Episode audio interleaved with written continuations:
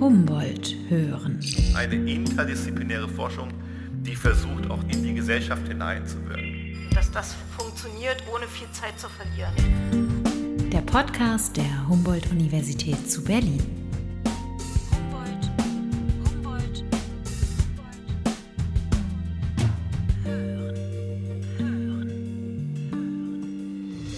Berlinerinnen und Berliner kennen seinen Namen, natürlich, aber kaum jemand kennt sein Leben. Hermann von Helmholtz, Wissenschaftler, Universalgelehrter und Erfinder medizinischer Geräte und Musikinstrumente, wie zum Beispiel des ersten Synthesizer. Zu Lebzeiten war Helmholtz ein Popstar. Der war Physiologe, Physiker und Philosoph. Seine Vorträge waren zum Teil sehr, sehr populärwissenschaftlich. Da ging man hin, wie man sozusagen heutzutage in einen Star Wars-Film gegangen wäre oder so. Er erklärt beides. Er erklärt das Klavier, aber er erklärt auch das Ohr. Und das gibt es halt selten, dass ein und derselbe Wissenschaftler eben sowohl das tonerzeugende Instrument erklärt und eben auch das Ohr sozusagen aus einer medizinisch-physiologischen Perspektive. Dieses Jahr feiert die Humboldt-Universität zu Berlin den 200. Geburtstag von Helmholtz. Um über diese wahrhaft schillernde Figur der Wissenschaftsgeschichte zu sprechen, treffe ich zwei Wissenschaftler und Kuratoren, deren Arbeit eng mit Helmholtz verbunden ist. Professor Daniel Tyradellis vom Helmholtz Zentrum für Kulturtechnik und Felix Sattler, Leiter und Kurator des Tieranatomischen Theater der HU. Und damit herzlich willkommen zur 23. Folge von Humboldt hören. Der Podcast der Humboldt-Universität zu Berlin. Daniel Tyradellis ist Professor für Theorie und Praxis des Kuratierens. Also ich bin seit Februar 2020 als Professor für Theorie und Praxis des Kuratierens wieder an der HU. Ich habe hier studiert Philosophie erst und dann Kulturwissenschaften und arbeite seit 25 Jahren als Kurator für interdisziplinäre Ausstellungen. Und jetzt geht es darum, diese Verzahnung von Theorie und Praxis, die beim Kuratieren ja virulent wird, als eine eigene Form der Forschung und der Wissensvermittlung an der HU zu etablieren. Ergebnisse seiner Arbeit werden ab Herbst dann im Humboldt-Forum zu sehen sein. Also ein Thema, mit dem ich mich gegenwärtig beschäftige, ist, mit, äh, ist die Auseinandersetzung mit Elfenbein als einem kulturhistorischen Material, das äh, seit Jahrtausenden den Menschen begleitet und so eigentümlich zwischen Natur und Kultur steht. Und darüber mache ich gerade mit, zusammen mit anderen eine Ausstellung, die dann die erste Ausstellung im Humboldt-Forum sein wird. Bevor wir uns jetzt über Hermann von Helmholtz unterhalten, eine Frage an Sie, weil Sie sich ja mit dem Thema Kuratieren nun sehr gut auskennen. Heute wird ja alles kuratiert, habe ich das Gefühl. Ja. Wie sehen Sie das? Heute Ja. kuratiert ja jeder sogar seine privaten Fotos. Ja, und jeder Schuhgeschäft wird kuratiert und so. Das, und wenn man in Berlin zumindest in Mitte rumrennt, ist eigentlich jeder Kurator oder Kuratorin. Ähm, Das, das ist so. Ich finde das nicht schlimm, weil im Wort Kurator steckt die Sorge. Und tatsächlich finde ich, ist dieses sich Sorgen etwas, was gerade auch in der Wissenschaftslandschaft zu wenig Bleiberecht hat. Und worüber oder worum sorgen wir uns als Kuratoren oder Kuratorin? Letztlich um den gesellschaftlichen Zusammenhalt. Wir versuchen also Umstände von Begegnung von Wissenden und Unwissenden, von Menschen sehr unterschiedlicher Interessen, Neigungen, Zielen so miteinander zu moderieren, dass daraus ein Gewinn für alle Beteiligten entsteht. Und deshalb finde ich diese Inflation des Wortes ähm, Kurators gar nicht so schlimm, weil es irgendwie anzeigt, dass hier ein, ein Mangel identifiziert wurde, dass gleichzeitig mit jedem Begriff auch immer Missbrauch betrieben werden kann. Damit muss man halt leben. Humboldt hören. Also in Berlin ist Herr von Helmholtz ja sehr präsent und Helmholtz-Platz und es gibt Helmholtz-Zentren und Helmholtz-Gemeinschaften diverser Art. Ich habe jetzt mal eine Blitzumfrage gemacht in meinem Bekanntenkreis. Natürlich kennt jeder den Namen Helmholtz, aber es konnte mir niemand genau sagen, wer Herr Helmholtz eigentlich war. Haben Sie eine Idee, woran das liegen könnte, dass also außerhalb des universitären Bereichs, warum der Mann nicht so bekannt ist wie zum Beispiel Alexander von Humboldt? Naja, ähm, Helmholtz hatte das Glück und das Pech, nach der Zeit zu agieren, wo man noch von solchen einzelnen Geistesgrößen versuchte, die Welt aus zu verstehen. Und Helmholtz steht genau in dem Beginn eines ganz anderen Verhältnisses, nämlich dass Forschung immer vernetzte, verzahnte Forschung ist. Es kommen unterschiedliche Expertisen zusammen und nur dann kommen interessante Ergebnisse raus. Und diese Vernetzung hat natürlich immer was Verwirrendes. Das heißt, er steht nicht für so eine eindeutige Identifikation, weil er eher hinter den Kulissen, deshalb nannte man ihn auch den Reichskanzler der Wissenschaften, sehr wichtige Dinge bewirkt hat äh, sodass er in seiner Bedeutung kaum überschätzt werden kann, aber gleichzeitig zumindest heute nicht mehr bekannt ist. Wobei man ausnehmen muss äh, die Zeit, als er lebte, weil zu seiner Zeit war er ein echter Popstar, das kann man schon so sagen. Helmholtz war Physiker, Arzt, was war er noch? Naja, er war in erster Linie Physiologe. Ne? Also das hat, er hat zwar Arzt studiert, das lag auch daran, dass er jetzt nicht aus einem begüterten Elternhaus stammte, die Eltern ihm also kein Studium einfach so finanzieren konnten. Deshalb ist er ins Militär eingetreten und hat dort eben Medizin, Physiologie studiert und hat sich mit so Sachen beschäftigt, wie Fäulnis entsteht oder so. Legendär ist etwa die Anekdote auch, äh, als er dann wieder zurück aus dem Militärdienst in die Forschung wollte, dass dann eben sein militärischer Chef da sagte, ja, und was soll das und worüber forschen Sie? Und dann sagte er, ja, über die Erhaltung der Kraft. Und dann sagte dann sein Chef, ja, das ist mal ein gutes Thema, weil er natürlich sozusagen an die militärische Kraft dachte. Helmholtz ging es aber um ein physikalisches Grundproblem, nämlich ob sich Energie erhält oder ob sie auch verschwindet, also restlos im Sinne der Thermodynamik. Wäre das heute noch möglich, als Wissenschaftler so breit aufgestellt zu sein? Wäre so eine Karriere heute eigentlich noch möglich? Oder wieder möglich? Ich würde gerade sagen, sie ist wieder möglich. Man sagt ja oft, dass Helmholtz der letzte Universalgelehrte war. Keine Ahnung, wer sowas definiert, aber es spricht schon viel dafür, weil er eben von allem so ein bisschen Ahnung hatte und von manchem halt besonders viel. Und umgekehrt ist es heute gerade so, dass ja auch die Cluster an Universitäten interdisziplinär arbeiten und äh, das aus dem Wissen heraus, dass eigentlich ähm, der, das Einzelindividuum nicht so viel Wissen in sich vereinigen kann, aber eben in der Begegnung, im Austausch, am runden Tisch mit anderen Menschen kann sich sehr wohl zeigen, dass dieses je und je lückenhafte Wissen so ein Gefüge bildet, dass man tatsächlich von einem Universalgelehrten widersprechen kann, aber eben doch in einem anderen Sinne als damals. Man muss nicht alles in seiner eigenen Birne versammeln, sondern man muss nur verstehen, welche Leute es klug ist, an einen Tisch zu bringen. Das wäre vielleicht die zeitgenössische Form eines Universalgelehrten oder einer Gelehrtin. Interdisziplinarität, heute ein inflationär gebrauchtes Schlagwort, ist nach Helmholtz aus dem Wissenschaftsalltag zunächst verschwunden. Erst seit wenigen Jahrzehnten versuchen Universitäten, die Vernetzung der Disziplinen, wie Helmholtz sie gedacht hat, wieder mit Leben zu füllen, sagt Felix Sattler, Kurator am Tieranatomischen Theater der HU. Der kommt noch aus einer Zeit, wo es Leute gab, die fast, sage ich mal, noch behaupten konnten, sie hätten alle Bücher, die es gibt, äh, gelesen. Da sind wir heute einfach wirklich auf verlorenem Posten. Und deswegen, glaube ich, arbeiten wir uns da seit 20 Jahren irgendwie ähm, oder 30 Jahren auch ran. Also den Begriff gibt es ja schon lange. Aber solche Sachen, die es heute gibt, dass es große Verbünde gibt, wie unser Exzellenzcluster, ähm, jetzt Bildwissen Gestaltung, der 2018 geendet hat, oder der aktuelle Matters of Activity, in dem eben Naturwissenschaften, Geisteswissenschaften und auch gestalterische Disziplinen wie Design und Architektur zusammenarbeiten. Sowas gibt es strukturell oder institutionell erst seit eigentlich sehr wenigen Jahren.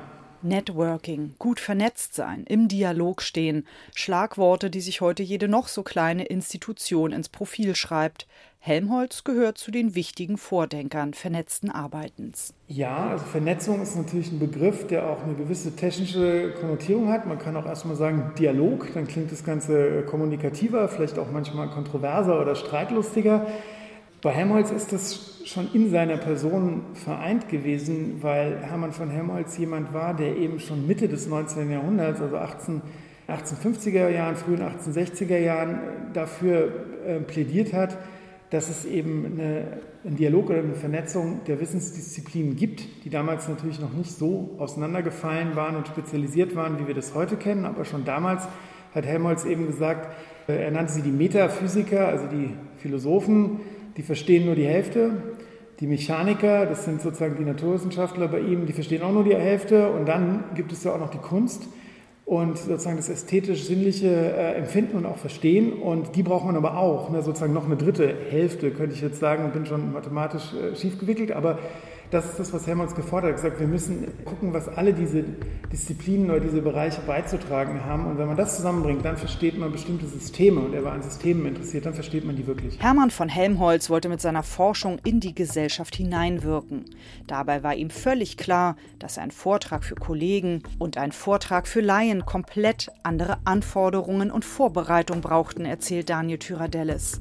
Dass die Vermittlung von Lehre und Wissenschaft im Grunde eine eigenständige Disziplin ist, werde heute manchmal vergessen, sagt Tyradellis. Ich glaube, äh, was man eher denken sollte in Bezug auf Hermann von Helmholtz, und da war er wirklich sehr gut, ist, dass er die Form der Vermittlung von Wissen immer mitgedacht hat. Und für ihn war der Dialog mit der Gesellschaft über die wissenschaftlichen Inhalte total zentral und ihm war klar, das geht nur über ästhetische Formen, das geht über Inszenierung. Seine Vorträge waren zum Teil sehr, sehr populärwissenschaftlich. Da ging man hin, wie man sozusagen heutzutage in einen Star Wars-Film gegangen wäre oder so, weil es eben so inspirierend und anregend war. Und ich persönlich betrachte es jetzt nicht unbedingt ein Fortschritt an Kultur, dass man lieber heute in Star Wars-Vorlesungen, äh, geht, als in Vorlesungen von tollen Leuten, mag aber auch daran liegen, dass es so tolle Leute nicht mehr so viel gibt. Ne?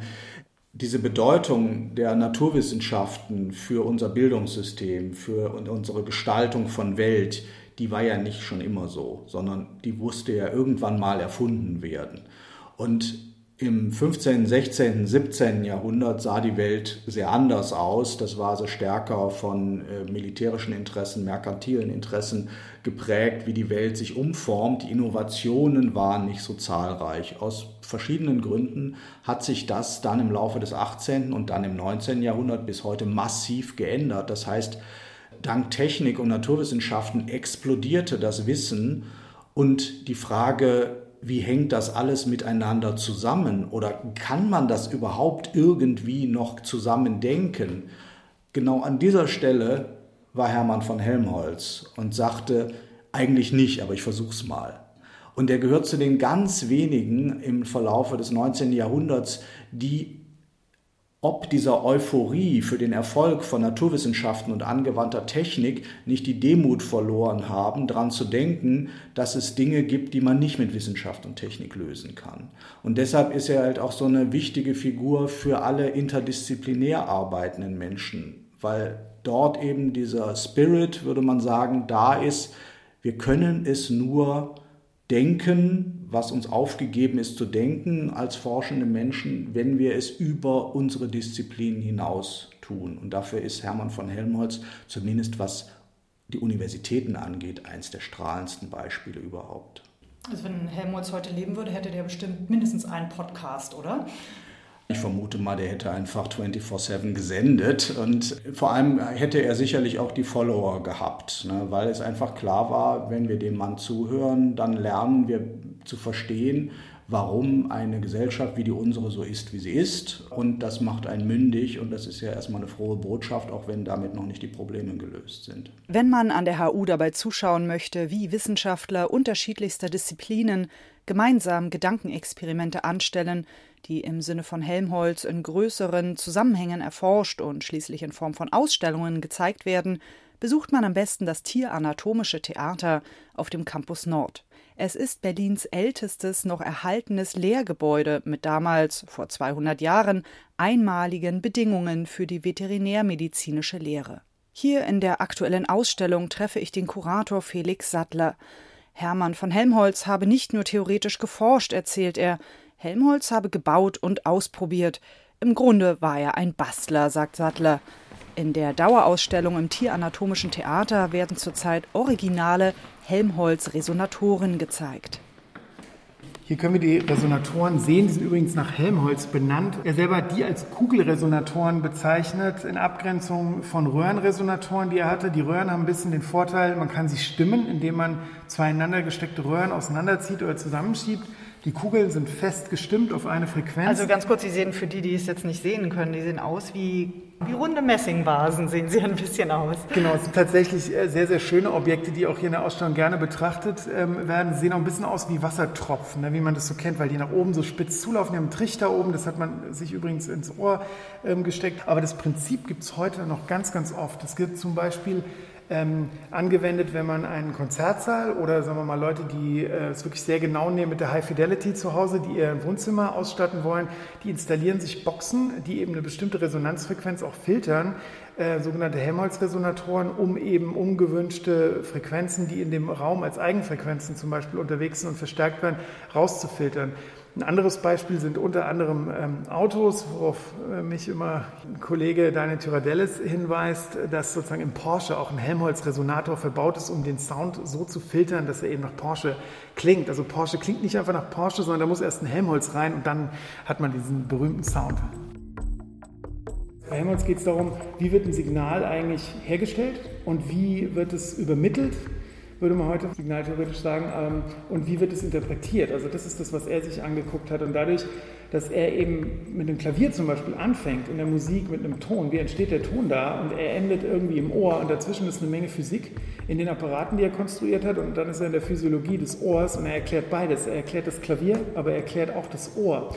Und das gibt es halt selten, dass ein und derselbe Wissenschaftler eben sowohl das tonerzeugende Instrument, auch musikwissenschaftlich ästhetisch erklärt, und eben auch das Ohr sozusagen aus einer medizinisch-physiologischen Perspektive.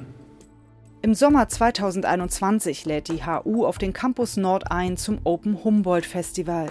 Mit einer Mischung aus Theater, Konzerten, Ausstellungen und Diskussionen möchte das Festival Wissenschaft und Kunst verbinden und ein breites Publikum erreichen, genauso wie Helmholtz seine Forschung mit einem sozialen Auftrag verband. Bereits vor zwei Jahren entwickelte der Komponist Jan-Peter Sonntag für das Tieranatomische Theater eine Kammeroper.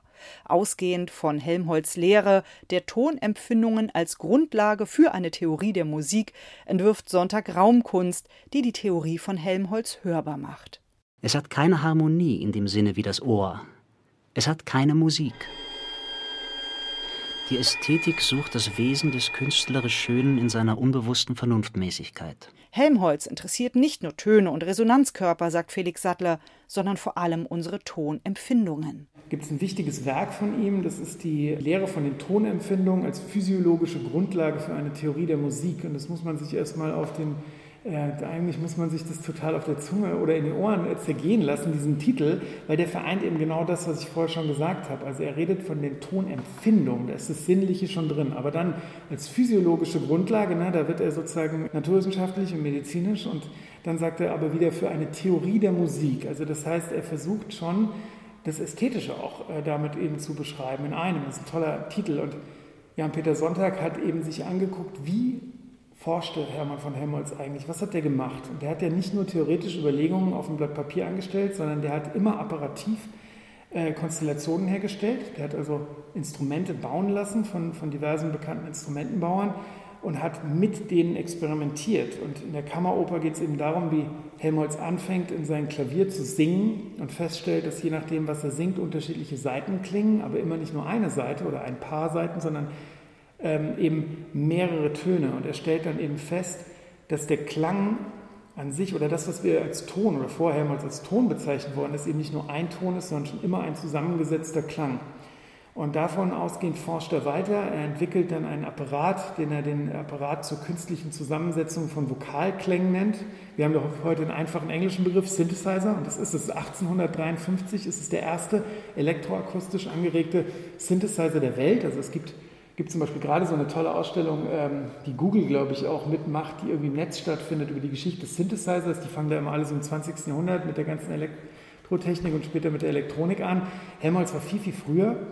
Äh, und dieses, dieser Apparat erlaubt ihm eben sowohl das Gehör zu verstehen, aber eben auch zu verstehen, wie Klang synthetisiert wird. Und Jan-Peter Eher Sonntag hat diesen Apparat weiterentwickelt. Das heißt, er hat ihn nicht irgendwie verändert und als digitale Übersetzung konzipiert, sondern er hat wirklich den Apparat, so wie er ist, nachgebaut. Aber er hat ihn lauter gemacht, indem er ihn einfach anders verstärkt hat.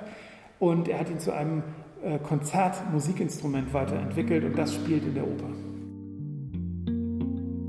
Wenn Sie sich was wünschen könnten, wie sähe dann so ein Austausch aus zwischen Gesellschaft und Wissenschaft? Also in einer Wunschwelt, wenn wir jetzt auch ja. an Helmholtz denken, dem das ja offenbar auch sehr wichtig war, ja. Wissen zu vermitteln. Und zwar so, dass es auch jeder versteht und nicht einschläft über seinen ja. Zetteln, sondern zuhört.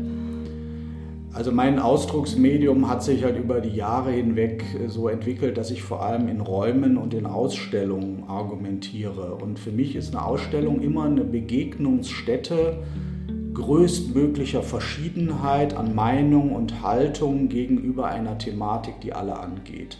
Und das in einer Weise, dass sich jeder ernst genommen fühlt, aber auch jeder ermutigt fühlt, sich kritisch zu den Gründen seines eigenen Wissens zu verhalten.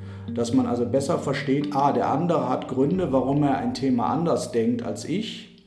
Und ich habe auch Gründe, über die ich mir gar nicht so klar war. Und dass damit eine Ebene erzeugt wird, in der Philosophie nennt man das dann die Immanenzebene, wo wir möglichst gewaltfrei uns mögend über die unterschiedlichen Sichtweisen von Fragen austauschen, die uns alle was angehen. Gibt es ein Beispiel, wo es mal gut geklappt hat mit der Vermittlung?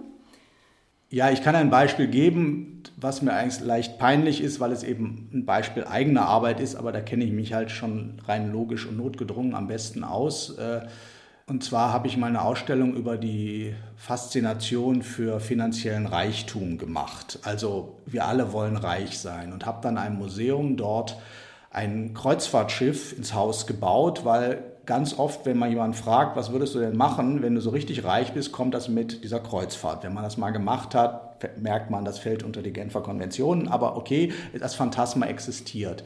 Und habe halt diese Ausstellung gemacht als eine Satire, die hat auch super funktioniert, also im Sinne jetzt viele Menschen haben das gesehen und haben sich damit auseinandergesetzt.